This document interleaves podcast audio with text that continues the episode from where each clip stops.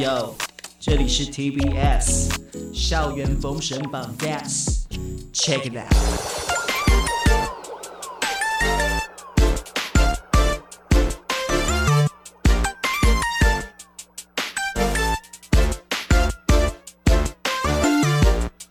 FM 九三点一台北电台，每个星期六下午一点钟，Elson 主持的校园封神榜。大家好，我是 Elson，很少会在这个时间听到我的声音哦，因为呢，平常都是在礼拜一到五下午的一点钟听到我的声音，难得在礼拜六下午一点钟也可以听到我的声音。为什么呢？因为从今天开始之后，每个星期六下午一点钟都有 Elson 为大家带来校园封神榜节目当中呢，会邀请到非常多的高中职的小朋友，还有大学生，在台北市有。非常多这些优秀跟好玩的社团都在节目当中跟大家介绍。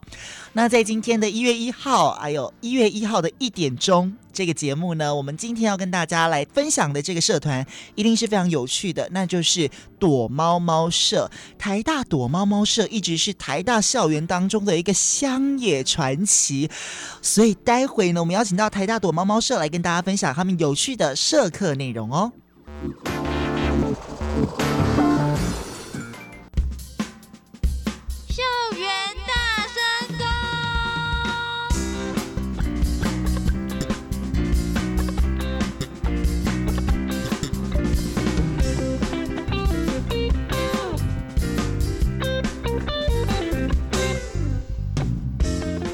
你觉得躲猫猫社是一个在干嘛的社团？呃，应该是就是玩躲猫猫的一个社团吧，类似像那个大地游戏的社团，是吗？那你觉得这个躲猫猫社平常都在干嘛？我直觉应该觉得就是玩躲猫猫而已。嗯，初步听起来应该是钻研跟躲猫猫有关的相关知识，然后呢，目的应该是呃为了精进躲猫猫，然后看世人能不能找到他们，找到他们的话，这个躲猫猫社就失败了。嗯，我觉得他们应该都在玩躲猫猫吧。玩躲猫猫啊？我听说过躲猫猫社，听说他们就是要找到躲猫猫社的社长，才可以担任下一届社长。哎，躲猫猫社好新奇哦，是干嘛的啊？哎，会不会是研究世界各国不同躲猫猫游戏的差异呢？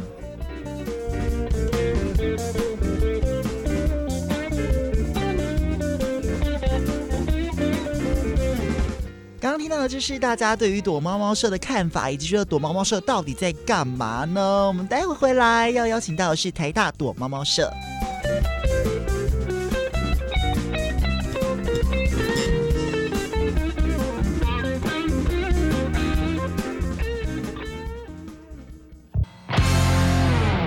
回到校园封神榜，我是 Elson。今天呢是一月一号，校园封神榜的节目第一集的开播，来了一组我自己觉得非常有趣，而且是 他现在在我对面手舞足蹈。这一组嘉宾呢是大家钦点的，而且是因为我们我们这个节目就是要介绍很多学生社团跟优秀的学生给大家认识。这个社团我敢说，听他的名字应该算是全台湾。嗯，我用全台湾会不会太过火？但是我觉得应该是全台湾最有趣的一个社团。今天坐在我对面的是台大躲猫猫社的社长跟副社长。嗯，我应该可以把你们的本名跟身份讲出来吧？好，没问题。可以，好，元浩跟光云，你们好。嗨，嗨，大家好。是这两位呢，非常腼腆，但是呢，我们刚刚其实已经聊了。一下了哦，我觉得他们两个很可爱。好，因为呢，我本身虽然也才刚大学毕业，但是其实我对嗯大学生活也不是太了解。我就是嗯一个上学来放学就走的人。但是两位，尤其是在台大这么忙的一个课业这么繁重，你们还有时间加入社团呢？光云，你说为什么想要加社？对啊，当时课业这么重哎、欸。其实我一开始。在选择社团的时候，我去了超级多的社团，迎新啊什么的。但是我我后来去到一个社团，他跟我说我要先缴钱才能抽那个参加社课资格。嗯。但是如果我没抽到，他钱不退给我。我当下就很生气，我就在那个场子，然后一直滑，就说不行，我要加一个比这个还要更酷炫的社团。然后我就看到躲猫猫社，而且他的表单就是点进去就可以加入，所以我马上就直接加入躲猫猫社。所以躲猫猫社没有加入没有审核限制？去年没有。哦，去年没有。你们是从什么时候开始设立的？呃，我们是二零一九年，二零一九年初设立的，哦，那时候是很新的社团。对，我们还蛮新的。是，那你呢？你当时你是读什么？呃，我是电机系的。电机系。对，不过因为就刚刚说大学生活那么忙，怎么还有时间加入社团嘛？对啊。对啊。可是其实我加的时候我才刚进来，我完全不知道大学生活有多忙，所以就是一股冲动，初生之犊不畏虎。是，可是现在现在的课业，尤其你们现在是二年级了嘛？对。二年级的课业应该更重了吧？没错。那你有后悔，而且又当了社长，一定更忙。啊、呃，对，其实还蛮忙的。所以我当初在就是在决定要不要接社长的时候，其实也很犹豫。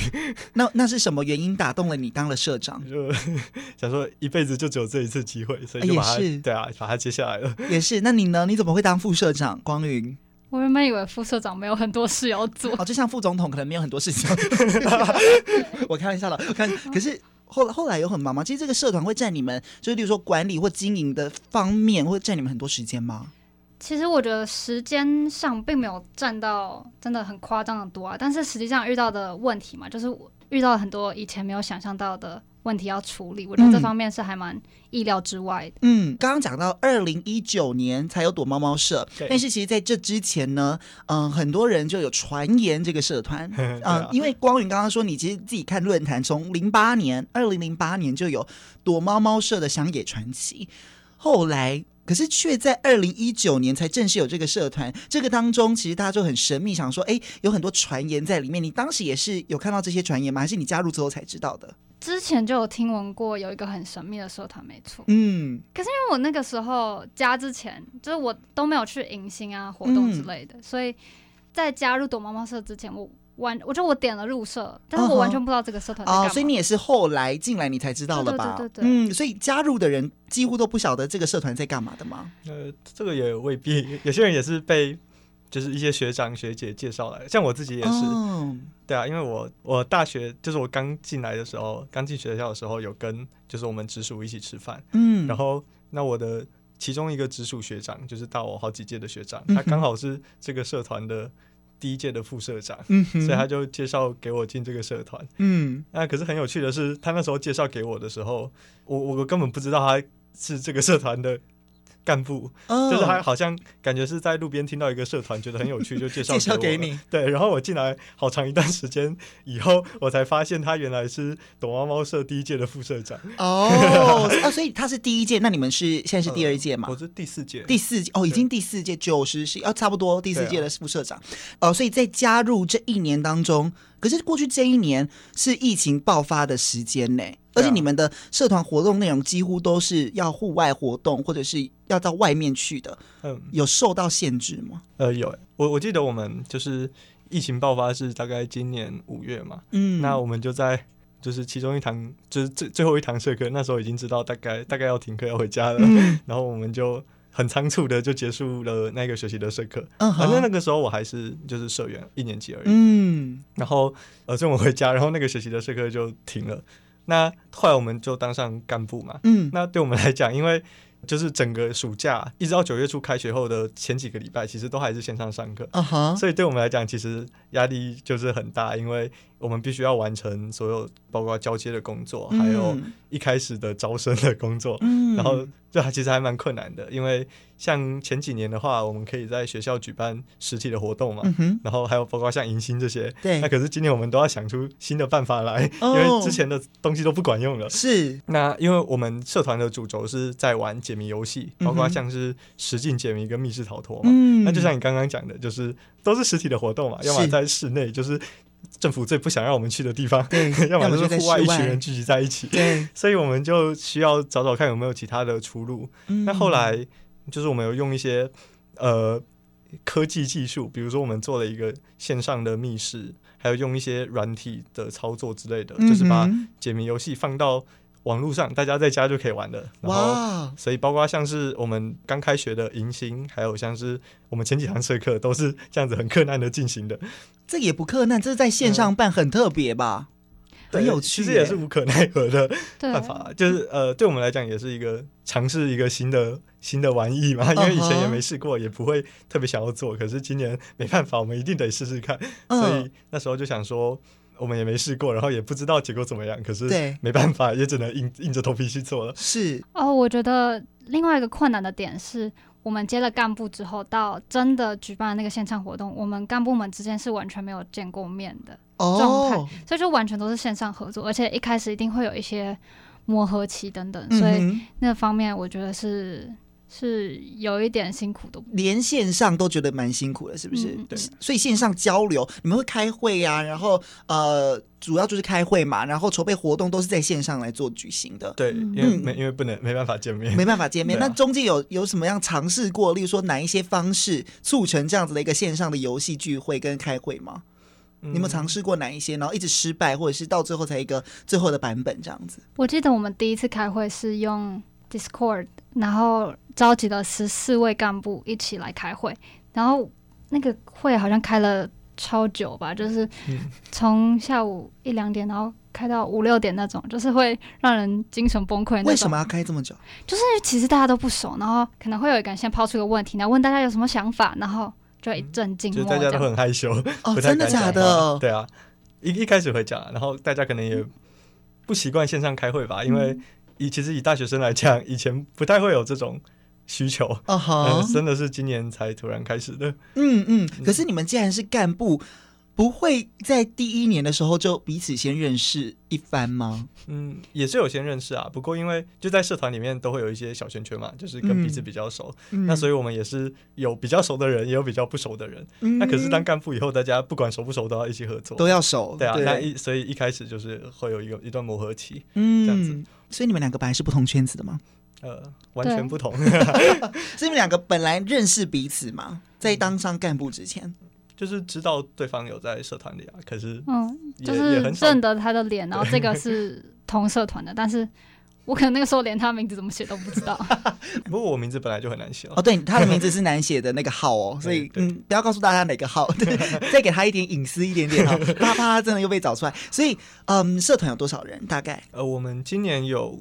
大概五十几个社员吧，比之前多吗？还是维持？还是变少了？应该每年都是增加的哦。去年好像只有一半，大概去年大概三十二三，应该有三十个吧。去年三十，然后今年就已经冲破到五十，五五十。你们怎么做到的？我觉得有点太多了，有点太多了。就是这样子举办舍友还蛮麻烦的，就是你要我们的舍友是要带着大家出去玩游戏嘛，像我们是去玩密室逃脱，你要怎么让五十个人在同一周一起去玩密室逃脱？好像也是哎，所以就没办法，我们只能分两周。嗯，而且听说你们的干部也很多人，嗯，没错，我们有十四个干部，十四个干部，对，好多。因为如果是嗯，像我这种没有玩社团的人，我们就不太知道社团里面有哪一些。工作职掌，你们大概有哪一些干部的内容跟职位呢？呃，像就是除了社长、副社长以外，然后还有像美宣嘛，嗯，还有还有教学总务，还有负责宣传的，像在粉砖写文案的，嗯，教学是什么？就是呃，负责准备社课，就是上台教大家呃怎么设计游戏，怎么玩游戏。哦，哦，所以你们的社团内容不只是玩游戏，还要教大家设计游戏跟对对如何解谜这种。对，我们每年都会就是。自己推出很多的游戏，uh. 也欢迎大家去玩，借我宣传一下。OK OK，可以 可以，当然可以。我要补充一下，还有活动，还有活动组。呃、那那你们如果是一年级的话，可以参加这一些组别吗？嗯、这一些干部组，他们总会有一个组长，但是会有下面的。哦，没有，我们就是职位就是一个干部，我们没有一个组的概念。对啊。哦，所以就是，可是那个也要学长姐才能当吗？因为我们是在。就是新生进来之前，我们就会决定好那一年的干部。就是我们会先决定好干部，才举办迎新，然后才会招新生进来。OK OK，所以第一年等于是观摩参加活动。其实第一年就是来当社员，开开心心，快快乐乐。然后第二年就被加入这个小小的混乱组里面，没错。然后开始被折磨之后，然后开始设计游戏。当干部难吗？其实这是我第一次很认真的参加一个社团，就是我高中的时候。呃，完全没有参加社团活动哦，真的，所以我这辈子第一个认真参加的社团就是就是进台大以后参加躲猫猫社。光云露出了一个很惊喜、惊讶的表情。我记得你高中有参加社团？呃，因为高中有社团的学分啊，所以我有挂名在某个社团。但你没有去过？就就规定是每个人都要有社团课，uh huh. 所以我有挂名在一个社团。可是就是我要么都没有去，要么都去，然后再做自己的事情。我可以知道是哪一个社团吗？我想知道你挂名的那个品味在哪里。呃，桥艺社就是桥牌的社团，很适合他哎，没错，很适合挂名吗？也也很适合挂名，很适合放户口在里面。没错没错，挂户口。所以你你就是你也没有兴趣，就是你偶尔去一下这样子过个水。对，我有出席哦，去点个名就回去了。对，那你高中有参加社团吗？光源？我高中的时候有参加过社团，但是我没有参加过，我没有当过干部。哦，那你参加什么社？我高一。等下等下，我们先让他知道吗？袁浩知道你参加什么社团过吗？他应该不知道吧？好，那你猜猜看嘛？你你觉得他看样子，他适合高中参加什么样子的社团？我知道他有参加过模拟联合国。OK，所以是这个社没错吧？嗯，模拟联合国，模拟联 合好难念。模拟联合国大概内容是什么？模拟联合国是一个活动嘛，参与者会被分到一个国家，然后你要有点像是扮演这个国家，然后去查询跟这个国家的立场有关的呃文件，然后你要用英文发表针对那一次的主题的内容，嗯、然后。嗯这些呃国家代表要共同产出一份就是关于那个议题的决议文件，这样子。嗯，完全跟现在这个社团是不一样的东西，对啊，类型不一样。所以你现在参加这个社团，应该觉得就是开开心心玩吧？社团就是开心玩。我后来觉得我好像比较适合参加开心玩的社团。为什么？你当时高中的时候参加联合国的时候，您是担任哪一个国家的领袖？我有一次国家好像担任那个瑞典嘛，然后它就是一个没事干的国家，每天逛 IKEA 吗？就是它是一个还蛮中立的国家，所以就会觉得没有什么事好发挥的地方。对哦而且它这整个活动就偏学术嘛，嗯，对，所以我就觉得好像没有从课业当中逃脱的感觉。嗯，所以加入到躲猫猫社，你按下申请那一刻之后，你应该觉得很满意吧？至少没有让你后悔加入这么好玩的社团。其实我一开始就想说，哎，都加了，然后就就来看看吧。然后，呃，我是到我们某一次社课，我们要每一个社员设计自己的谜题，然后大家共同来解你的谜题的那一课那一堂课，呃，才让我觉得啊，我是真的很喜欢解谜活动的。嗯哼，嗯，那种感觉就有点像是，就有时候你做一件事情，你很擅长的话，你就会不知道你到底是因为你擅长继续做，还是因为你有兴趣而继续做。嗯、我还记得我。大一的时候，在谜题竞赛的表现非常的不好，就是我解题都解不出来。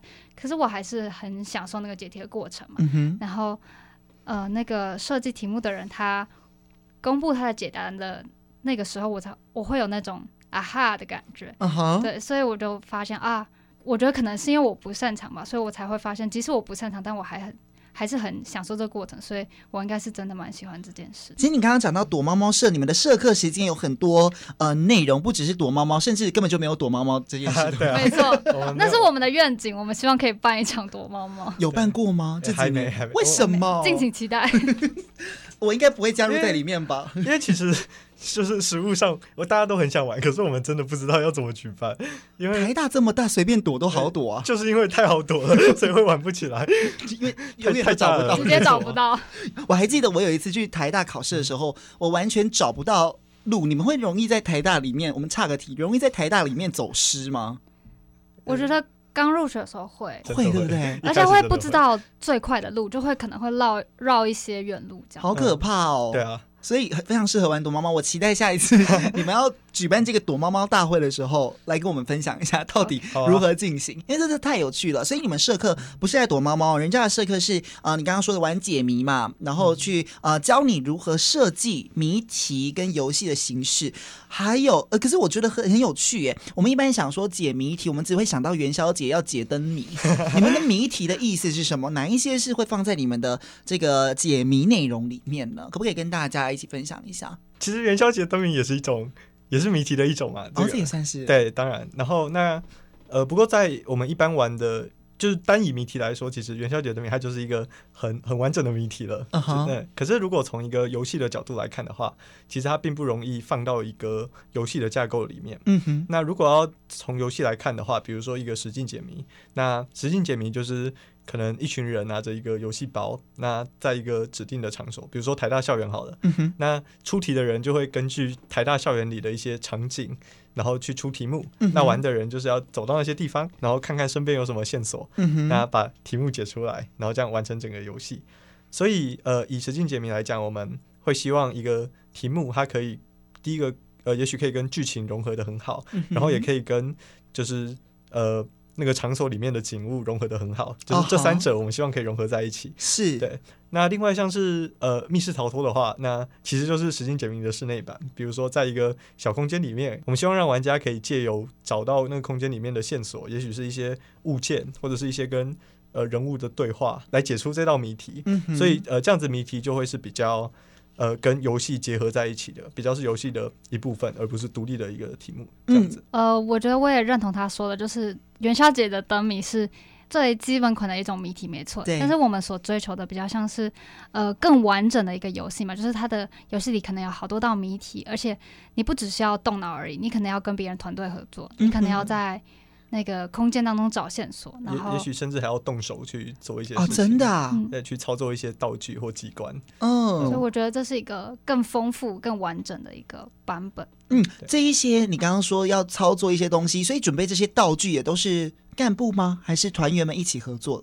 呃，像我们每年都会推出一些呃游戏，呃，都是社员跟干部一起完成的。嗯哼，对，就是其实大家参加这个社团，除了玩游戏以外，我们也会去创作一些，就是从头到尾的去设计一些我们自己的游戏，然后发表给大家来玩，这样子。嗯，然后要检讨吗？检讨这个游戏被玩起来的感觉如何？呃、会啊，就是我们发表以后都会收集。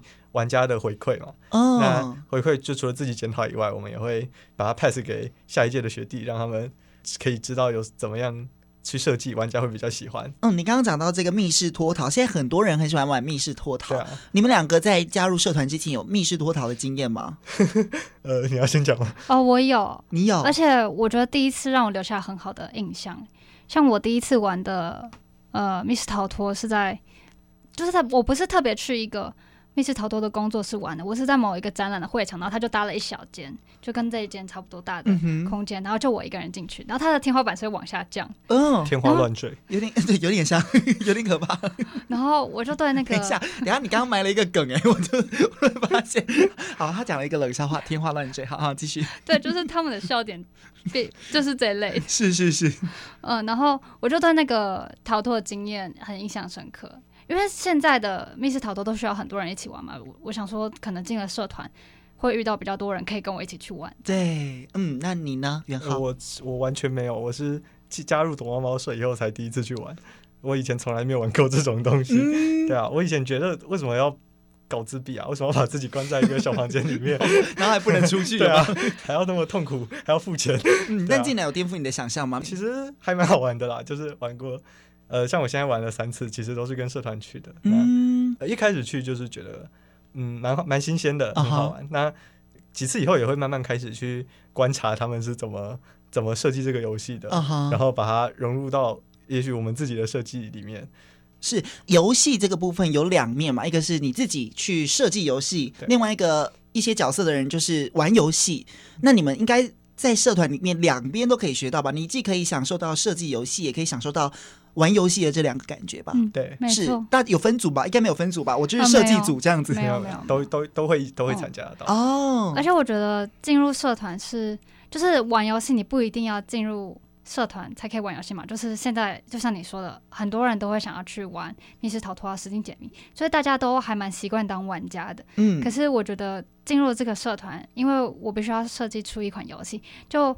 呃，逼得我去换位思考嘛，然后我就发现很多、嗯、啊，原来要设计出一个好的游戏非常不容易。有哪一些点你觉得是必要的？设计游戏里面应该要有的元素？啊、呃，我觉得就是，我觉得光是掌握难度嘛，就是一个非常有艺术的一件事情。就像你要怎么样不要出的太简单，太简单就是人家一看就会，那太难就是那个逻辑只有你才懂。你要怎么样在这中间取得一个你知道暧昧的？难度，嗯哼，嗯哼，所以玩游戏还是有分，你们还是有分设计难度，例如一星、二星、三星吗？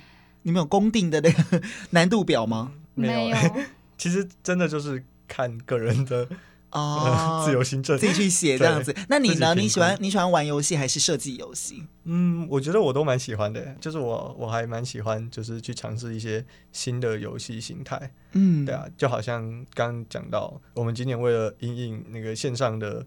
活动，所以我们要把一些游戏转移到线上，然后所以尝试了很多新 新形态的游戏，然后、我觉得我还蛮喜欢这种的，就是新 新的尝试，感觉来来到参加这个社团有有新的收获。是，可是现在应该现在疫情比较好，现在应该活动都一一样，就是像往常一样，就是室外室内这种的吧？这这这都很 OK 了。对啊，不过其实就是经过了这一段疫情以后，那可能以往我们，比如说去年我们可能只有。这些活动嘛，那今年这些活动依然可以举办，嗯、那可是我们又新加入了疫情这段时间所带来的新的更多，嗯、就是等于是丰富，让我们社团的活动更丰富了。对，没错没错，这、啊、就是像我刚刚讲的，火花就变多了嘛，就是因为疫情的关系，你们玩法就又更不一样。对啊，以后可以实境又又接线上又什么什么的，就可以有不同的好玩的地方。这也是疫情带来的收获。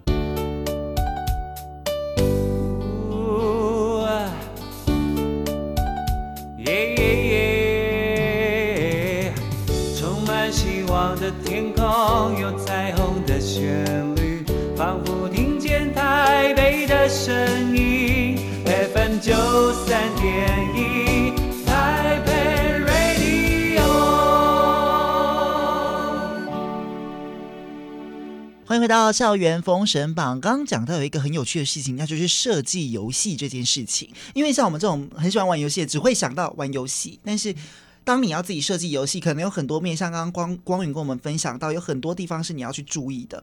那你们平常在为大家，因为毕竟它是一个社课，还是有社课这件事情，所以你们在教大家如何设计游戏的时候，有没有哪些诀窍，或者是你们是如何教大家的？嗯，我觉得以我们社团的这一届的教学方式来看，会先把一个谜题拆解成不同的元素吧，像是他今天用到了数字这个元素，他今天用到了。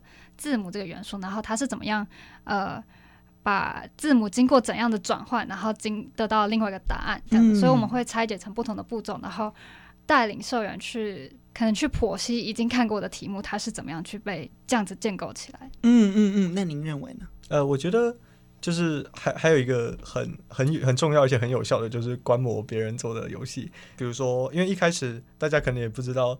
我们游一个游戏应该要长怎样？一个正常的游戏应该要长怎样？嗯、所以其实一切都是从玩别人的游戏开始，包括像是外面工作室出的游戏，还有我们社团自己以前做过的游戏。嗯，那从这里开始，然后慢慢去观察里面的一些元素还有规则，按照这些观察而来的东西来去设计出自己的。游戏这样子是，所以你们设计出自己的游戏之后，除了让自己的社员玩，嗯，别人可以玩得到吗？呃，可以。我们就其实我们每年都会公开贩售游戏。什么叫做贩售游戏？这个是一一片光碟片可以解决的事情吗？还是怎么怎么叫做贩售游戏？呃，像比如说我们。呃，有出一些像是台大的实境解谜，或者是就是纯线上的非实境的解谜游戏。嗯、比如说，我们就会发布在粉砖，然后 那看到的人，诶、欸，他觉得刚好他对解谜游戏有兴趣，那他就可以去呃购买。缴完费以后，我们就会用 email 传那个游戏的一些资讯给他。那比如说，像我们游戏很多都是用 Line 进行的，就是大家知道 Line 有一个。呃，官方账号的功能嘛，就是 LINE 的机器人。Uh-huh. 对，那我们会把游戏写在那个机器人里面。嗯，所以那玩家就会拿到那个机器人的账号，然后他就可以呃跟机器人对话。那我们就会把所有的剧情还有题目写好在机器人里面。嗯、那玩家拿到以后，就直接用手机随时随时随地可以跟那个机器人对话来玩这个游戏。嗯嗯嗯嗯。所以你们刚刚讲的，其实。不止玩游戏的人会玩的很开心，设计游戏的人，当你看到游戏被别人玩的很开心的时候，嗯、你自己也会很开心，对不对？对，我第一次看到别人玩我的游戏的时候，虽然大家的评价可能是就好坏参半这样，但是有到好坏参半这么 这么严重吗？其实有哎、欸，真的假的？所以你们你们社社员都很不吝啬给予一些批评指教，这样子、呃。其实不只是社员，还有外面的人也是哦，真的。不过因为就是这个本来就。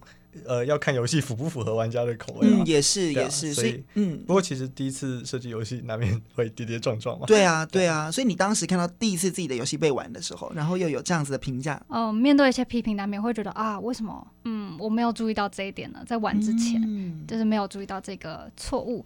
但是看到别人很用很用心的在对待我们所出的题目的时候，会有一种满足感，嗯，嗯就觉得啊，自己被看到的感觉。嗯，那你还记得你那个游戏是是什么样子类型的游戏吗？哦，我那个时候设计的游戏是台大校园实境解谜，对，然后我们就跟着主人一起在校园里面就是各个点去跑那个跑关。跟着主人哦，呃，跟着组员哦，组员，就是、我想说怎么会有主人出现，吓我一跳。跟着组员一起去跑关，然后完全都是你自己设计的吗？动线啊什么的？嗯，对，就是跟我的组员一起。哦，所以是一组人员一起设计一个、嗯、一个游戏这样子。嗯，那元浩，你还你有设计过游戏吗？有啊，呃，我那个是一个单纯线上的游戏，就是大家在家里就可以玩的，哦、呃，不用不用到现场去接的。那其实也跟他差不多，就是我们也是要想很多呃谜题还有剧情，然后放到那个游戏里面，嗯、对啊。那后来也是也是评价很两极化，有哪一些评价？评价像是就是觉得谜题设计很有巧思的，这是好的方面嘛？这是好的，这是好的。那我可以补充坏的，坏的就是他们的谜题很通灵，就很需要很需要靠玩家通灵。嗯，怎么说？就是想得到就想得到，想不到就是想不到。对，但那种。哦，那这样这样不太好，是不是？呃，对啊，就是比较没有跟大家可以观察到的东西来做结合。哦，所以一个好的游戏到底要包含哪一些要素？你觉得？除了我们刚刚讲的嘛，难易度一定要是，这是个好问题。对，难易度要。要是符合的嘛，如果有人想玩难的就难的，想玩简单就简单，然后让人家是想得通的，而不是凭空要通灵的。嗯、那除了这两个之外，你们认为还有哪一些是设计一个好的游戏应该要有的元素？我觉得，就我玩过的游戏来说，会让我觉得啊，它是一个很好的题目，很好的游戏的共通点是它有一种循序渐进的感觉嘛。我可能可以先解开百分之五十趴，那我透过跟别人的。交流，或者是我自己的反复思考，嗯、我可以再想出剩下的五十趴，所以会让我有一种就是云霄飞车的感觉。对，嗯，元浩，你觉得呢？我觉得还有一个是题材的选择。怎么说？比如说我们一个游戏嘛，那它可能是一个我们原创的剧情，那这个剧情写的好坏。可能就会影响大家的游玩的体验，嗯，然后或者是其实有一些游戏，就是除了玩乐本身以外，它还会去结合一些议题，嗯哼，呃，比如说我们今年跟台大学生会的文化部有合作推出一个游戏，那、嗯、那个游戏它叫做《地下电台》，然后其实是免费的，所以大家都现在随时都可以去玩，然后呃，它其实是结合就是台大里面的一些。历史的文化背景，嗯，然后它它的场景就是选择台大里面具有历史价值的景点，比如说呃校史馆或者是一些实验室。大校史馆跟实验室听起来就蛮可怕的，这是可怕游戏吗？呃，不会，就是它的背景是设定在白色恐怖的时期，它它叫做地下电台，嗯，就是有些人想要就像我们今天的这个电台一样，他想要我们不是地下电台哦，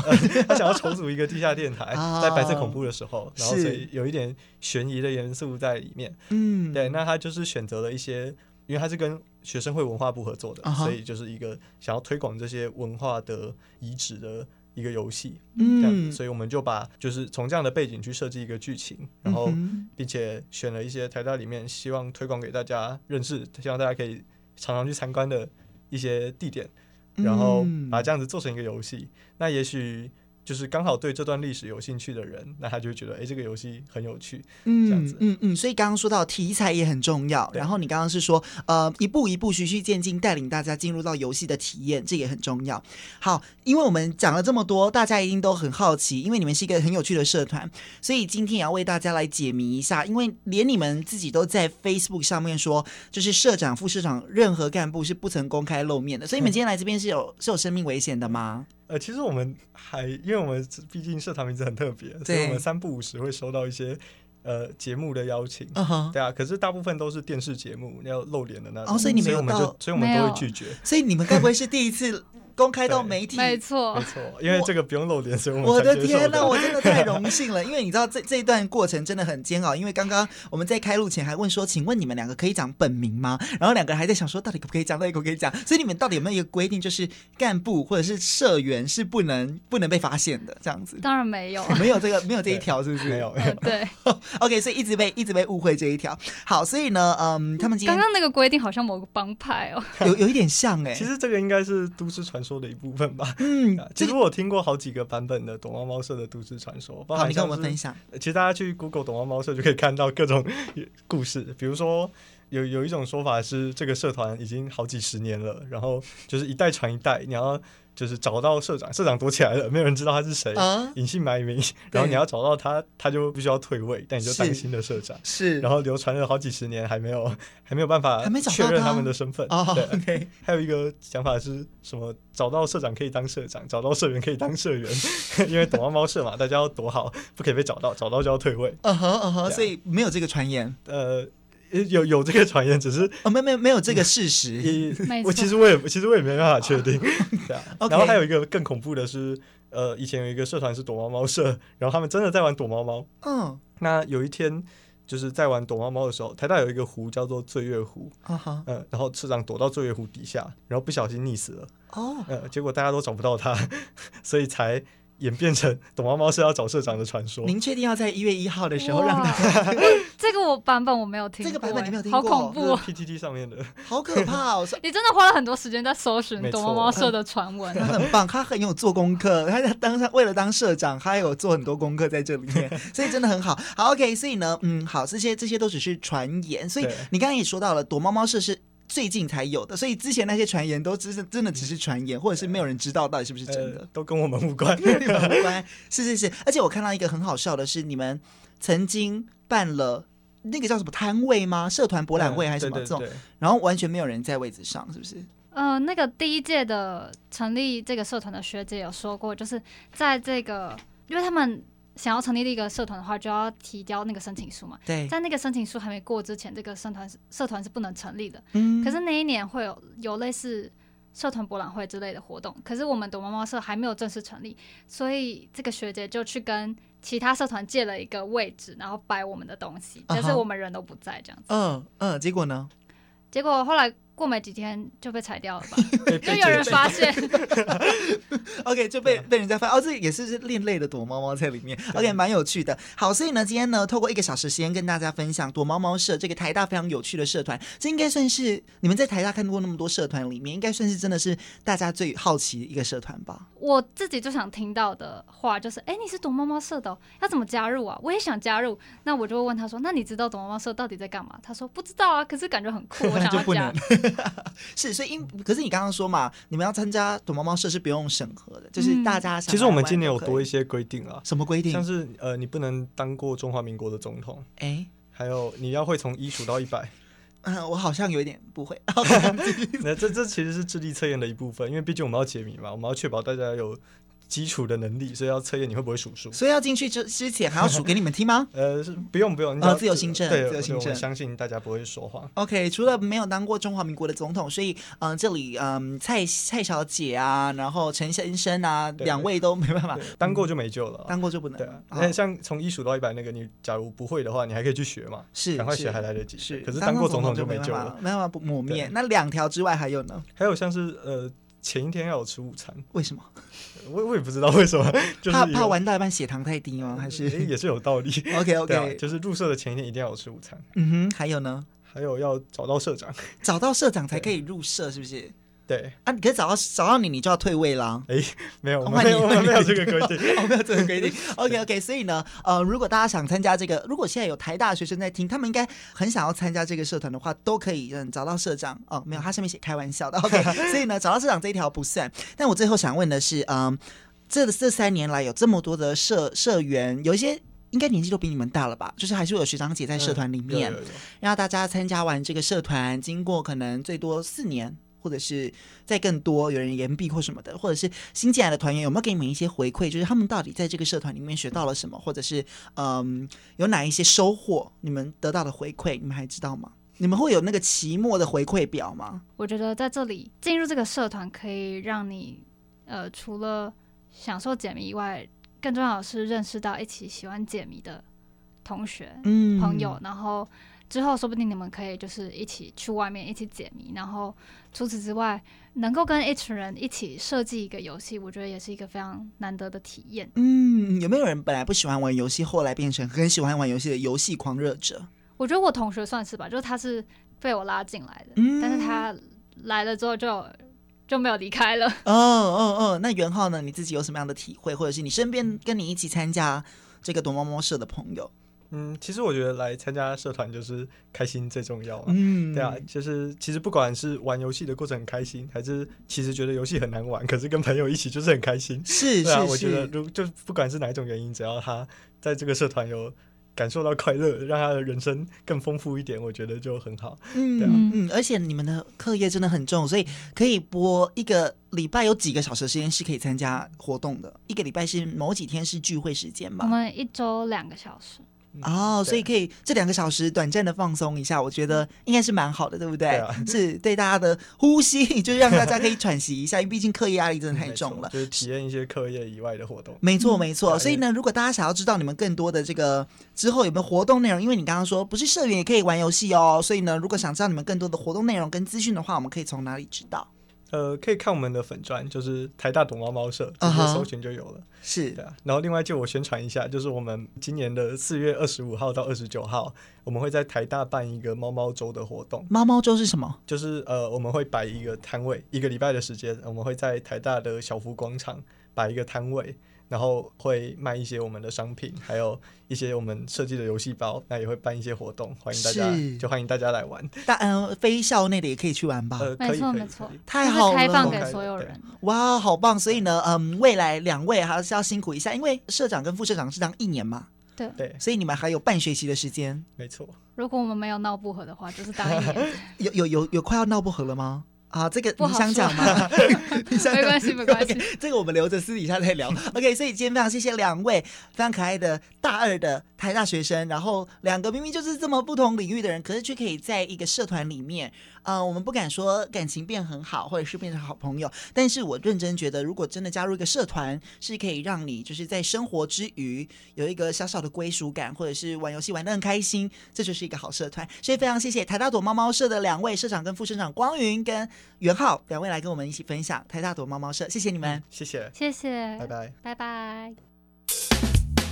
爱在每一个角落，笑，忘记悲伤，共同学习成长。